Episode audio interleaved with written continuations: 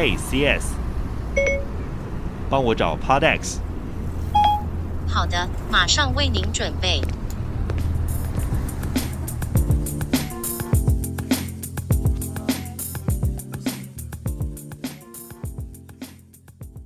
Hello，大家好，你现在收听的是 Podex 杂志的 Podcast 节目，我是别叫我文青的雅雅。那 Podex 杂志呢，是一个收录 Podcast 节目开箱，还有 Podcaster 访问以及 Podcast 相关实用资讯的线上杂志。那今天雅雅呢要访问到的，既是名人，又是 Podcaster 的小球庄娟英。Hello，小球。Hello，大家好，我是小球，雅雅好。其实今年二零二一年，除了疫情，对小球来说也是相当特别的一年，因为棉花糖乐团终于回归了。然后其实没错，对，其实网友非常非常期待，因为也算是雅雅的年轻岁月，大家都知道棉花糖，也一定一定知道小球，而且还是被评比说是这辈子一定要听过现场的乐团之一，所以我相信大家都非常感动。谢谢。那小球，你要不要分享一下，就？是消失了这几年，你都在做什么呢？我其实一直都有在线上做音乐。其实棉花糖后来呃休息的时候，我自己有发行，刚开始就发行了三张单曲，那后来就有拍了魏德胜导演的电影，也演了徐玉婷老师跟万芳的。一起的舞台剧叫《圣诞快乐》，嗯，那之后呢，就签进了环球唱片公司，发行了两张自己的完整的个人作品，叫做《心之所向》跟《巴斯特耳朵》，然后现在是也是在环球里面，然后就重新的跟圣哲合作，然后也出了两本书，本叫做《真实世界》，然后另外一本叫做什么《二十八道小球的二十八道回味料理》。哎，所以其实听起来也是蛮忙的啦。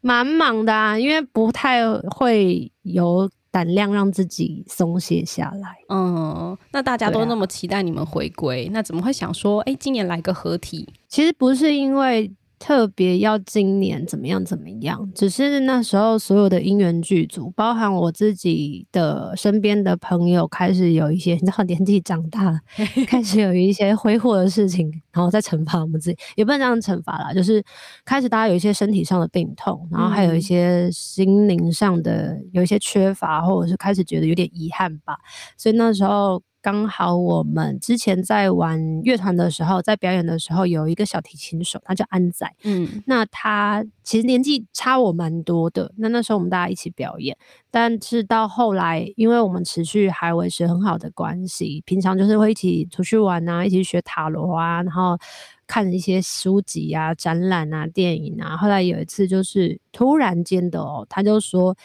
哎、欸，他好长一段时间他的 MC 没有来，嗯，然后有一天下午，他就传讯息到群组，跟大家讲说他肚子痛到不行，然后他被紧急送到医院，然后才发现他有一个很严重三十公分的肿瘤，哦，很夸张。那我就说。是三公分还是三十啊？嗯，然后他说是三十，然后后来才发现，就是有时候我们会把一些情绪压抑下来的时候，那个东西其实会堆积在身体里面，但是你没有注意，特别是女生，我们可能在忙的时候忘记自己的生理，其实就想说她偶尔来偶尔不来，这很正常吧？如果压力大，对，那偶尔就可能去看一下，呃，中医呀、啊、或什么的，就是现成的药或者什么的，把自己的身体那比如说让他来就好，或者是不去管他，就没想到他就。有这么严重的事情，那后来就真的有一段时间，然后嗯，从鬼门关回来，然后后来又第二次复发，然后就离开我们。嗯、其实那段那段时间对我来讲是很冲击的，嗯，所以。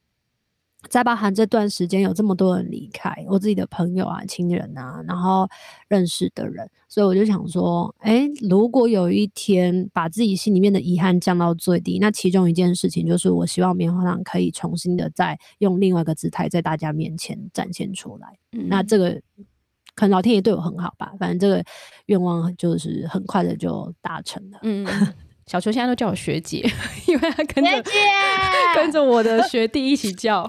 呃，其实比我大啦，然 后真的哦，大很多，没有三岁而已，大三岁而已。哦，对，我觉得小球超可爱的，而且就是冻龄冻龄的样子，大家都不知道他几岁。然后你的文字啊，或是你的作品，其实都很细腻。然后你自己，我觉得会有很多自己情绪上的累加，就这些过去对你造成的这些，嗯、应该说是。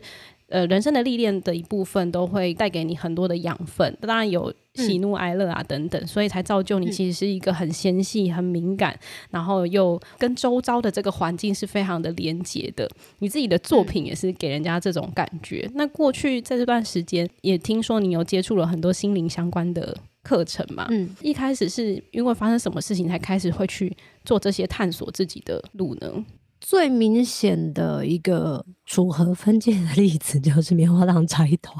哦，那段时间是真的很想死，是真的是全心全意，脑子里面就只有离开人世这个念头，因为真的太痛苦了。因为从我二十二岁开始煮棉花糖，那把全心全意，因为我那时候其实也没读书了嘛，嗯。对，就是家庭革命，然后全心全意的在做棉花糖这个团，所以很多的人际关系啊，或者是跟家人，因为我是闹家庭革命，所以其实也没跟家人什么样的联络，对，变得比较疏远。那那时候知道财团这件事情已经大势已去的时候，就心想说：天呐，我人生真的毫无价值诶，我不知道我自己在干嘛。因为大家认识的我，跟我认识的我自己，有好大一段时间都是在舞台上的那一个我，嗯。那这个舞台上的那个我呢？他基本上在舞台下，在私底下都是靠着另外一个人，我都会觉得是靠着另外一个人。我很像那个寄生虫，我就觉得我很像寄生虫，然后寄生在神圣者身上。嗯、所以如果没有他在协助我，或者是把我天马行空的想法执行跟落实下来的话，我就觉得我一无是处。因为基本上我的脑子从小到大都有很多的想法，可是从来都没有真的那么有一个人可以认真的看待这个想法，然后把这些想法变成。也可以执行的计划，嗯，对，所以那时候我就想说，死定了，死定了，我的人生就是毫无意义。然后我真的可以去死，然后再包含那时候，就是身边的朋友也越来越，嗯，你知道人情冷暖哦，会哦，他们也，对啊，他们也不知道该怎么帮你，又怕帮了你，然后站在。哪一个立场都里外不是人，所以后来我真的是痛苦到不行，想说我该怎么办？可是不是心里真的那么，你知道，真的想死的时候啊，总是会有一些念头，就想说。真的没有办法转还了吗？我的生命真的就这么烂了吗？嗯、所以后来就开始接触了身心灵。其实，在国中的时候就开始接触星座，就是去图书馆弄。以前还有张学友图书馆，张、哦、什么对不是叫张学友图书馆？不是，新学友图书馆啊，不重要，反正就是图书馆。然后就翻书，翻一些励志的小语啊，心灵鸡汤啊。但后来就觉得那好像不是我真的当下需要的，所以就开始学人类图。然后开始上课，嗯，那直到后来，在前几年、前三四年吧，开始接触星盘，就终于要好好正视这件事情。就是每次都在星座书上或者是在网络上看到一些星座运势，但都不觉得有时候像我，有时候不像我的，模棱两可的，让我自己也觉得很忐忑不安。对，所以那时候就决定自己去学这个系统。东西，所以其实周专这段时间除了学习之外，也体验了很多别人可能都没听过的吧，可能包含了啊，之前大家可能比较熟悉的，比如说我有去接触到灵灵气，接触到凯龙治疗，接触到阿法气风水，嗯、然后接触到。呃，包含最近的流动化。那如果是学习的话，还有去学宠物沟通，除了去学灵气、宠物沟通，还有人类图跟星盘，还有花精之外，也去学了颂钵。之前也体验了颂钵，其实体验的东西蛮多。然后还学塔罗牌，这种身心灵类的，其实在学习上真的就只是为了要帮助自己，让自己可以跳脱那样子的情绪，跟跳脱那样子的窘境跟困境。因为有的时候我们在人际关系里面啊。就很奇怪，你就会觉得你自己没有问题，身边的人也觉得你也没有问题，可是把这些问题移到了工作跟工作伙伴啊，或者是就会出现摩擦，对，就会出现摩擦。然后你就想说，哎、欸，奇怪，我到底是哪里有有毛病嘛？因为每次跟别人出现摩擦的时候，就很容易得到别人的对自己的负评，嗯，别人就会说，中间你就是一个情绪化的家伙，嗯，然后你就是一个别人都要包容你，然后你不知好歹什么。我想说，天哪，为什么我明明这么好，可是？台面上不讲这种话，而台面下你都会对我讲这些让人家很冲击的话。那我又不，我又本来以前年轻的时候很喜欢，很喜欢把事情说破跟说开的人。可是后来长大发现不能说开的时候，这些情绪全部都要回归到自己的时候，我都觉得自己活得很分裂。嗯。那就一定要找到一些方法，除了书籍之外，就学习这些东西，让自己真的好过一点。没错，所以后来你就开了一个节目嘛，因为有一些积累之后，你就开了一个 podcast 节目，叫做《求之不得》，也跟大家分享一下。求是小球的球。那这个节目其实是呃有分享很多你学习心灵上刚刚有说到的这些课程，然后以人类图为主。那当初你为什么会开始想要做这个 podcast 节目呢？当初想要做 podcast 节目，其实就只是希望在。焦虑的时候，可以跟大家分享到底我喜欢什么。那因为这是台面下的东西，它不是像我唱歌一样那么容易的被发现。我就想说，那我就默默的做，同时跟大家讲说，其实面对情绪这件事情一点都不可怕。可是重点是你要去面对，要不然因为我身边有太多人都是因为情绪议题而导致身体的显现的显化的症状，我也觉得真的好可惜哦。那我也我也想要在从中可以找到自己的同温层跟伙伴，可以跟我一样，就是。了解自己，慢慢的去带领自己走到了生命中一个很独有的、独一无二的样貌。那不是除了人类图之外，里面也有聊到占星，然后也有聊了一些我自己很喜欢的表演者，所以我就会我有举我有一个 Pocket 的那个里面的小分支，就叫做、嗯。寻星计划，那这里面呢，是因为那时候我想说，我认识的每一个人，在我眼中都像是独一无二的闪闪发光的星星，特别是他们在做自己热爱的事情时。但是，因为我跟他们其实是很难接近的，比如说，我们通常可能在校园唱歌，遇到某一个歌手，只是打声招呼，然后就说：“嗨，你好，我是小球，我们拍张照，哦，谢谢，好，拜拜，好喜欢你。”就这样子就结束了。可是，只敢在 Facebook 上关注他们。追踪他们的时候，就觉得好像少了一些什么，蛮可惜的。所以后来就透过寻星计划，也让我鼓起了另外一种勇气，就是透过另外一个方式，跟他们说：“哦，我有个这样子的节目啊，可以采访你吗？甚至就可以跟那个人再近一点。”我觉得还蛮好的。我自己也很喜欢用节目去搭讪别人，我都说是搭讪。对，因为我觉得节目真的是一个很好人与人之间连接的一个管道。就在短短的，你是某一集的林柏宏吗？啊，林柏宏吗？我很很想要啊！你可以认识一下他，然后把他介绍到我的节目上吗？如果你认识的时候，记得带着我啊！天哪，那我们一起访问他好了。好，我们一起寻星计划，下一个寻星计划就是林柏宏，拜托赶快来！对啊，但是我觉得这是呃做节目的时候很开心，因为我很喜欢跟大家聊天，然后分享。嗯、我相信你自己也是。那你自己平常知道 Podcast 之前，你有听什么样的节目吗？或是因为受到什么样启发，突然觉得哎，我可以来做个声音节目？哎，我自己呢都称自己是一个非常慢的人。所谓的不是不是，我是说脑子很慢哦、喔，应该是说，但你还没跳要的耶，跳跃没有错。但是因为大家跟我讲说，现在流行什么，你应该要去做什么，然后你的点阅率就会很高，然后就会通常对那种线下现在流行什么都兴致缺缺。嗯，所以像不管之前的 YouTube 啊、Podcast 啊，然后我都会说，我又不适合什么，就一个人怎么可能完成？因为我只会之前就只会唱歌，只会写东西，可是我根本都不知道器材这些东西到底要怎么处理，我就这样放着放着放着，然后直到有一次呢。我被胖虎、阿 Ben 啊、小鸡啊他们邀去做 podcast，然后我就说这个到底怎么用啊？他说：“哎、欸，我觉得中间你真的好适合，你这么爱讲话。”对，我就直接听听我就算了。后来有一次呢，我去跟马克聊天，嗯、就是那个图文作家，我是马克。然后马克又说：“哎、欸，球，我跟你讲，我们接下来要做 podcast，那我觉得你很适合。”我想说，天啊，两个两个前辈都这样子跟我讲了，我不做就觉得我好像对不起谁 的期待。嗯，那好吧，那我就开始学这件事情。可是刚开始学的时候，其实非常痛苦的，因为只要想到自己是非常懒惰的个性，然后还花那么样的时间来学习做科技上的操作，就觉得心很累。但是刚开始做的时候呢，没想到大家就觉得，哎，还蛮好玩的。然后到慢慢的想要找人聊天，然后再去找自己的朋友来聊星盘啊，聊人类图啊，嗯、或者是聊其他生命的经验的时候，我就想说，哎。好像跨出那一步之后也不难，那也是那时候开始，真真的跨出那一步之后才开始听 podcast。嗯。可是我这个人也是非常高管，我听 podcast 就只是听自己喜欢的节目，也不是当下大家说特别流行的。哦，那你有找到什么自己比较喜欢的节目吗？心灵类的吗？我之前对。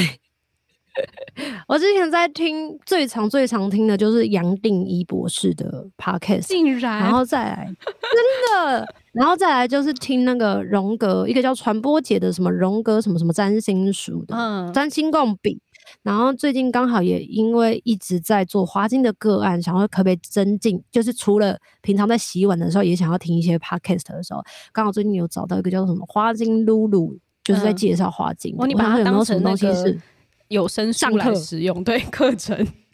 对我就是很喜欢用耳朵来上课，而且那个那个状态是很奇怪的哦，是平常我都很不喜欢上课。嗯、也应该是说，我喜欢上课，但是喜欢一对一的上课。我很讨厌那种线上听课，因为我常常都会觉得我已经在晃神，就钱很浪费，就这样流失。嗯、可是 Podcast 这件事情是会让我一直重复听，比如说洗碗也在听，嗯、洗澡也在听，抹乳液也在听，然后平常在做一些擦地板杂事的时候都可以拿来听，我就觉得哎、欸，好方便，因为那时候是最容易吸收，因为吸收那些知识的，我觉得超棒。真的，我自己也是，我也喜欢在就是做无脑的事情的时候放在旁边，然后同时又觉得哇，今天好充实哦。对啊，什么报道者啊，或者什么一些新闻类的节目之类的，你就会觉得自己今天获得了非常的多。之前呢、啊，因为那个早教的问题，然后我也特别去听报道者的 podcast，我觉得哎、欸，真的有很多 podcast 其实非常有内容的，而且非常有深度的。大家真的在通勤时间啊，或者是不知道要干嘛的时候，有眼睛需要休息，我觉得 podcast 就是。一个很好的一个方法，对，哎，那你自己就是从当歌手啊，然后后来你也尝试了演舞台剧，然后到跨足到做主持人，你有没有觉得刚开始当 Podcast 主持人是困难的事情？有这样觉得吗？哦，你真的是雅雅提醒我一件事情哎、欸，嗯、我在这段休团的时间，我还去主主持了一个实境节目哦，我根本就忘了 哦，还住在外面那么久啊，然后。嗯、我觉得刚开始做主持这件事情，对我来讲，到现在都不觉得自己是擅长。然后写脚本最难，嗯，我到现在其实都还不知道怎么叫做写脚本。我顶多就只能想说，我自己想要问那个呃受访者什么问题，我就把它全部打下来，然后问对方说，对我有这样子的问题，那如果你想要新增或者修剪都可以。可是我遇到人就超 free 的，每一个都超好聊的，就说没关系啊，我们就是聊随性啊什么的。那我觉得自己还不觉得自己可以成为一个成熟的主持人。我相信成熟的主持人，在我心目中比较像是焦哥啊、露露啊、黄豪平啊、桃子姐啊那种，是真的很清楚所有的架构，知道时间怎么样抓在里面。像内克就是做了很多的功课，我也很喜欢听内克的那个节目，我就觉得天哪，他访问都好有深度。可是我就想说。我也不是靠这个吃饭，然后这个东西也没有被那么多人听见，就会放过自己，就想说让自己开心这件事情是最重要的。嗯、所以，如果 Podcast 这件事情除了让自己开心，也可以让大家知道一些什么的话，那我就不会把主持人这三个字的的那个什么框架、金箍对框架压在自己的身上那么多。嗯，就是把它当做一个分享的过程。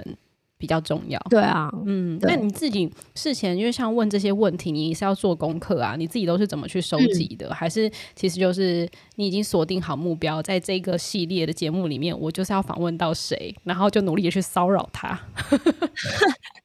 我会先看看我身边有哪一些我敢。开口邀请他的人，那如果真的开口邀请的时候，我就会自己去设定问题。所谓的设定问题，就是先看看他最近有没有要露出的东西，嗯、包含他的作品。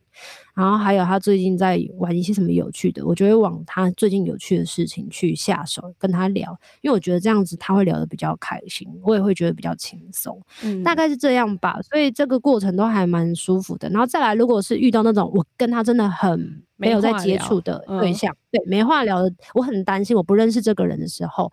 呃，像 Fin 之前我有采访 Fin，那我认识他的时候只有只有几次的照面，是，可是对他的作品其实非常的不熟悉。但是那时候我就会是发狂，就是上网 Google、YouTube 啦，然后还有所有的维基百科啊、资料啊、作品啊什么的都先听过一轮，对，就想说我自己不是有毛病啊，不是说要轻轻松松做吗？还是得先肉搜一下。还好这个人还可以被找得到。对，而且除了漏搜之外，我还找了我们共同的朋友，嗯，一起，然后偷偷先问他 他是怎么样的人。我不，我也不会问啊，对对，会先问他说，哎，他怎样人，好聊吗？然后怎样怎样？然后我朋友就说他会有一点安静，然后不太好，呃，不，应该说跟他有话题的事情才比较好聊。我那时候就很忐忑不安，对，就没想到一见面就说，嗯，因为我还有去看就是 Fin 的舞台剧。还特地去看的舞台剧，哇、然后我就说：“天哪，也超好聊的。”结果我朋友说：“你真的话太多了。”哎，所以大家对你小球的印象都是小球蛮爱讲话的、啊，真的耶。其实我觉得他们会觉得我好像聊天还蛮自然。这样这样是好事啊，而且我觉得这是一个特质，哎，就是跟谁都能聊天的这种人，大家通常都通常都会跟我们讲说，哦，你们主持人真的是很强哎，什么议题可以从 内子宫聊到外太空，什么议题你都要可以跟人家沟通。我说对啊，就是你要尝试同理别人，融入人家，然后让人家愿意把话 讲出来。我也很怕遇到那种有话不说的人，或者是你问他，他就直接据点你的，那真的蛮辛苦的。你有遇过这种？那该怎么办？马上跳到下一个话题。我马上自嗨，对，然后跳到下一个话题。你有遇过吗？还是你遇到其实都还蛮好聊的？大部分印象中都遇到蛮好聊，而且会聊到超时很久的，哦、都通常要剪到两三集，或者是我干脆就不剪了，就直接叫听众自己就是洗澡泡澡听。但我也有遇过，当然也是有遇过那种，哎，现在很尴尬，就话题已经开始要慢慢走向下坡的时候，我就会说，好了，我们来换下一题。或者好，我不想听，没关系。好，这大家不喜欢不重要，那我们就就会变得比较没有礼貌了。嗯，其实我很喜欢听小球的这个节目《求之不得》，因为它的标题非常的清楚之外，就是如果大家真的 就是人呃，如果大家在做 podcast 标题不清楚的话，你根本不知道点进去会听到什么内容。所以我觉得标题很重要。然后因为你又是比较类似工具音档、工具书的这种感觉，然后让学人类图的人可以很快去。进入到说哦，我就是听这一集，他就会听到我，对，所以我觉得是非常非常方便的。因为我有听过很多的类似这样的节目，它可能是呃，那叫什么图文不符。进去半天听不到任何的东西，所以我很喜欢小球这个节目，分享给大家。好，我其实也蛮好奇的，因为刚刚你讲到说，以前你觉得呃舞台上的你啊，跟私底下的你其实是两个人，你自己不太清楚这件事情，或者是说透过很多这个疗愈的过程，才开始慢慢认识自己。那学了这么多之后，你觉得你自己去怎么去定义小球这个人？我其实以前最。辛苦的就是面对要被定义跟标签，然后我很讨厌被标签。嗯，可是是最近才开始慢慢接受标签自己这件事情。怎么说？那以前可能我有一次跟焦哥聊天，然后私底下他约我去聊天的时候，他就跟我讲说：“那我都在干嘛？我做了些什么事啊？”然后我就跟他讲我喜欢什么什么的。他就最近做的计划，他说：“你就是个文青。”我说：“焦哥，我不是文青。”然后焦哥说：“你就是。”对，我就说。我就说，我觉得的。他问我说：“那你觉得什么是文青？”嗯，我说我觉得文青就是那种很喜欢看深度电影，或者是很会写一些很厉害的文字，然后做一些让人家会觉得、嗯、天哪，好像真的是不食人间烟火，或者是会探讨的议题特别的跟一般民生的不一样。可是我很喜欢逛菜市场，然后很喜欢逛超市，很喜欢煮饭，很喜欢练小伟，或者是很喜欢讲一些。就是干话烂话的，嗯、没有礼貌的。我觉得文青也是有礼貌的，哎、欸，文人嘛，文，欸、所以其实觉得文会自己会觉得文青很有礼貌，讲话就是要骂人不带脏字的那一种。大家对文青的定义也都不太一样的感觉。真的吗？那你们呢？你们呢？我自己的节目就叫别叫我文青啊。对啊，然后我那时候会觉得，为什么叫别叫我文青，就是因为也跟你的想法一样，其实文青好像蛮多负面的词。可是后来在跟朋友聊天的时候，发现其实文青他就是一个比别人。多关心社会的人，他可能都关心文化艺术啊、政治等等的议题。虽然就是有点跟人家不太一样，但是我觉得他是一个愿意关心社会的人，所以我定义为文青。定义是很重要的，嗯、所以我们必须要让自己对于某一些标签的开放性再多一点。像我后来慢慢接受这件事情是，是因为我朋友就说：“那你平常都喜欢看什么样子的书或电影或者是什么的？”那我就大概讲几个。他就说：“那你觉得一般人会去想看这样子？”的电影吗？我说，嗯，他们票房都不太好。他说，要不然就是啊，是不是代表你就是文青？我就后来想说，算了，这好像也不是一个负面的词，所以我之前已经把把它想的很太太容易被标不好的标签化了。嗯、然后再包含，就是可能很多人就会觉得小球好像只能唱一些小清新的歌曲，然后。讲的情感层面也比较表层，可是我觉得我自己其实是一个比较多变跟复杂的面相，嗯、所以自己在单飞的时候做的音乐，就只是想要跟大家讲说，我有很多不同的面相，就跟每一个听众是一样的。因为我觉得，身为一个可能会被比较多人看见的人物，对，我不说使命，但是如果可以在自己的群众之内，然后有一个很好的，就比较像是我们是一个滤网吧。我可以跟我的听众说，你们要接受自己不同的面相，不要觉得某一个面相大家都称赞那个才叫做英雄，你就会认为一定要往那个方向走去。我觉得它是比较不健康的。嗯，我想要告诉我的听众是，每一个人都一定会有情绪，然后每一个人都会有觉得自己很糟糕的时候，当然也会每。每当然，每一个人也都会有遇到成功跟失败的时候，只是我们要怎么去面对自己的失败，然后不要随时随地的就。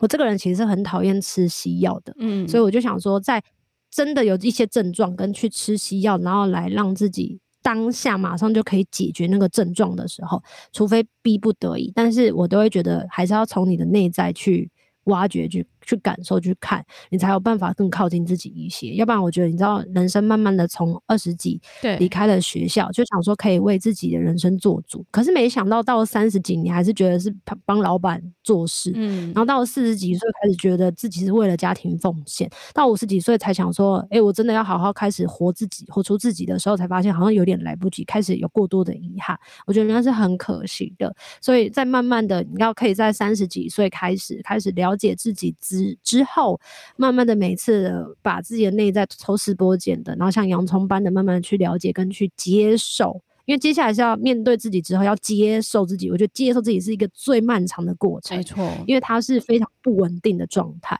所以如果我们都可以接受自己的时候，你就可以不会那么轻易的被外界的眼光或者是环境去撼撼动你的价值观，那我觉得这个才是我想要给我听众的。一个样貌，所以我才说，在我身上贴了任何标签之前，我都很不喜欢。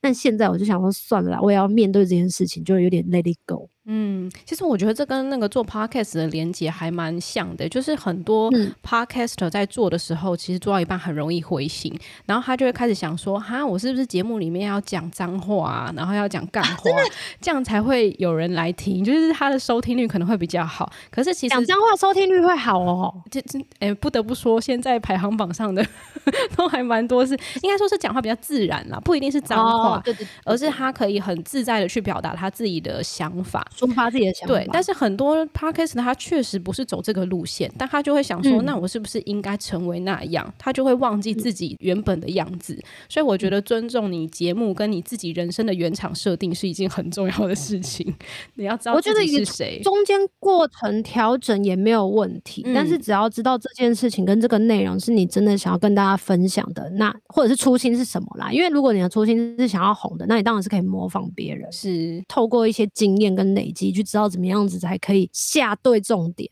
可是如果你真的只是想要分享，或者是想要让更多人接受到真正的你自己的样子，那你才有办法把节目做得更长更久。没错，遵从自己心里面的那个样子跟呈现出来的感觉，那才是最重要的。不然你叫我就是一直讲脏话，嗯、我可能也做不太到这件事情。学姐不说脏话，当然会说啊，可是不太容易。通常是就是撞到啊，或者什么弄痛的时候，才会突然骂个靠。好，优雅哦！你就是文青，哎、欸，我是没有 没有，别叫我文青。那你觉得，就是做到现在这样子以来，应该也有一段时间了吧？一年多，你自己觉得 Podcast 的经营有没有特别的诀窍？还是其实就是喜欢就好了？我自己哦，因为我也不是在 care 流量的，嗯、所以。就是先做自己擅长的东西，因为至少我讲起来是自然的。那至于流量，就慢慢的好像真的因为大家的流行趋势，就比如说大家很喜欢听人类图，那刚好我之前我其实是在二零一三年就接触了人类图。对，等到你看到二零二一大家才开始理解这个东西的时候，你也才是慢慢的被听见的时候，你才会觉得哇，很多的事情真的不是是你想要你就真的可以得到。嗯，也是最近在人类图第二季在聊这件事情的时候。大家也才开始慢慢的来这个频道听的，所以很多的时候都是真的是求之不得，欸，想要的就得不到，啊，真的。对，有一好也没两好啊，所以我就想说，那就先做自己开心的事情，就先不去管流量或者是怎么做才会让大家更喜欢。那接下来我还是会采访一些我自己很喜欢的对象，或者是我可以。有勇气去叨扰他们的人。嗯，那因为我觉得每一个人在生命经验都有很多可以值得分享的事情，特别是我有发现啊，像我以前年纪很轻还在求学阶段的时候，虽然知道未来要做想要唱歌好了，可是我也不知道有什么管道可以变成一个歌手，然后就觉得每天自己都好废哦，功课也读不好，然后同学的经营也没有，就是关人际关系也没有到超好。可是后来就发现说，呃，自己的听众有很多人，他们都会属于在自己的生命领域的某一段特别的突出，嗯、或者是比较他们会认为比较平庸，但是他们都会忘记自己擅长的地方。比如说，有些人虽然他觉得他的是呃每一个月的薪水就只有固定那些，可是他的在公司的呃同事之间的关系，他就可以处理得很好，但是他没有看见自己的优点。嗯、我希望我的节目是可以让大家看见自己的缺点之外。最重要是看见自己的优点，因为这样你才有办法觉得生命就是过得很辛苦的时候，还知道自己真的还有很多的才能跟擅长的地方，才有办法让自己的生命活得更健康。真的，小邱除了求之不得之外，之后也会有一个新的节目要上线，对不对？对对对对对对对，这也是因为做了求之不得之后，然后某一次，因为最近因为平台的改变，大家开始做 podcast，嗯。有一次去上了《感官一条通》小树哥的节目，那看到他们就是有非常完整的录音室啊，然后有制作人啊什么的，我就半开玩笑半认真，我就说。怎么那么好，都一个人做，什么好辛苦，好累哦，嗯、还要要求朋，还要邀请朋友说，拜托你帮我做图，帮我设计，好不好？然后就说还是你们找我合作，嗯、就没想到这个合作竟然几个月之后就显化了，哒啦，超棒！之后很快的就会跟桑昂一起合作，叫做《后青春修炼手册》。你知道刚开始他们在想那个 title 的时候啊，名字节目名称的时候，也跟文青有关。哦，真的吗？就我发现已经有别叫我文青了，不是因为这个问题，是因为我那时候就在执着在心，就我刚不是说我执着这个点就是这样，嗯、我就想到底我是不是文青啊，什么什么的。但是后来我发现这个名字好像更适合我这个年纪想要带给大家的东西。嗯、哇，有人一起制作节目，超幸福的耶，超幸福的耶！而且终于可以有制作人，然后一起讨论节目到底要聊些什么，其实蛮好的。最后就是，呃，如果有一些新手啊，他们也开始想要踏入声音的领域做 podcaster 的话，你有什么建议可以给他们呢？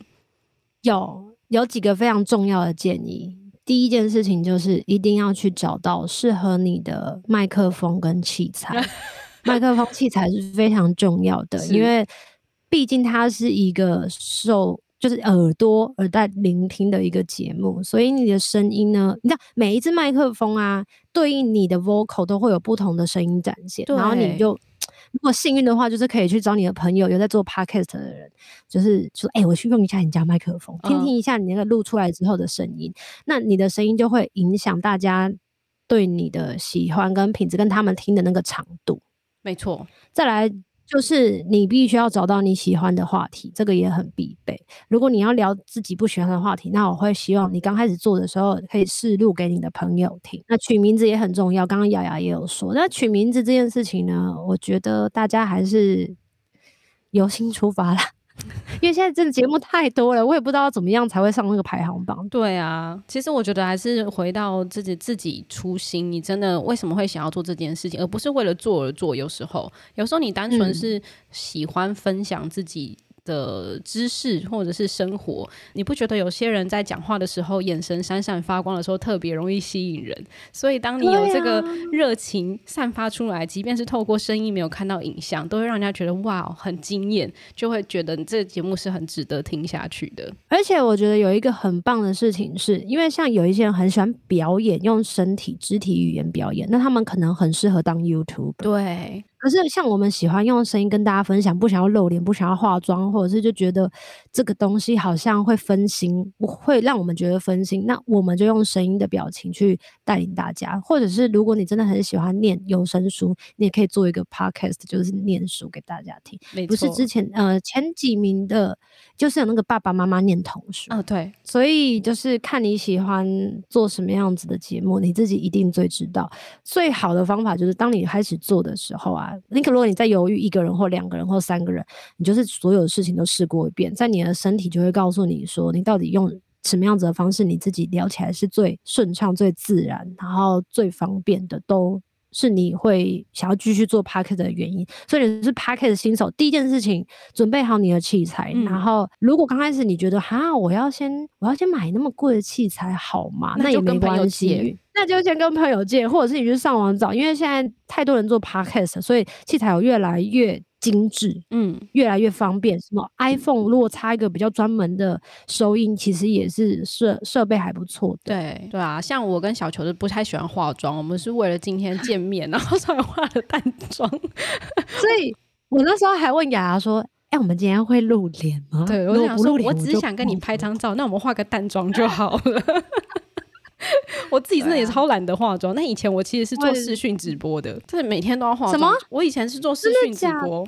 那为什么你没有当 YouTuber？但我没有这么喜欢一个人对着镜头讲话，我一定要访问人。那、哦、如果跟有访问的人一起，然后变成 YouTuber，可以这件事情你是、OK、小球，你要找我吗？哎、欸，我们要怎么三方啊？就是如果你在宜兰，我在。板桥，然后另外一个人在高雄，这件事情有可能，我们就视讯那个远端视讯出道，从来没有见过本人，会有人看吗？不知道，可以试试看，我们可以试试，下次要找内科一起做。哎、欸，可以耶，我们三个人就是聊人类图，说不定会聊到一片天。然后我就是专门那种不太清楚人类图是什么的，一直去问你们问题的人。我就说，那我翻翻课本，虽然有上课，但是我们还是翻翻课本比较精准。蛮好玩的，我下次可以试一试，很开心呐！如果大家喜欢呃聊天或喜欢分享的，不管你的声音本质你是不是喜欢的，但我相信一定会有你的 target，有你的属于你的族群，所以不要去担心你的说话风格跟方式。我会建议大家做真实的自己。当你吸引到的人来到你的面前，你才会对自己越来越有自信，因为你会知道他们是真正喜欢这样子的你，嗯、而不是营造出来的你，那你也不就不会那么辛苦。没错，刚刚你有提到那个显化两个字嘛，其实类似吸引力法则，对，对不对？当你真的想要一件事情的时候，全世界都会一起来帮你的，所以不要乱想一些坏的意念。对啦，尽量。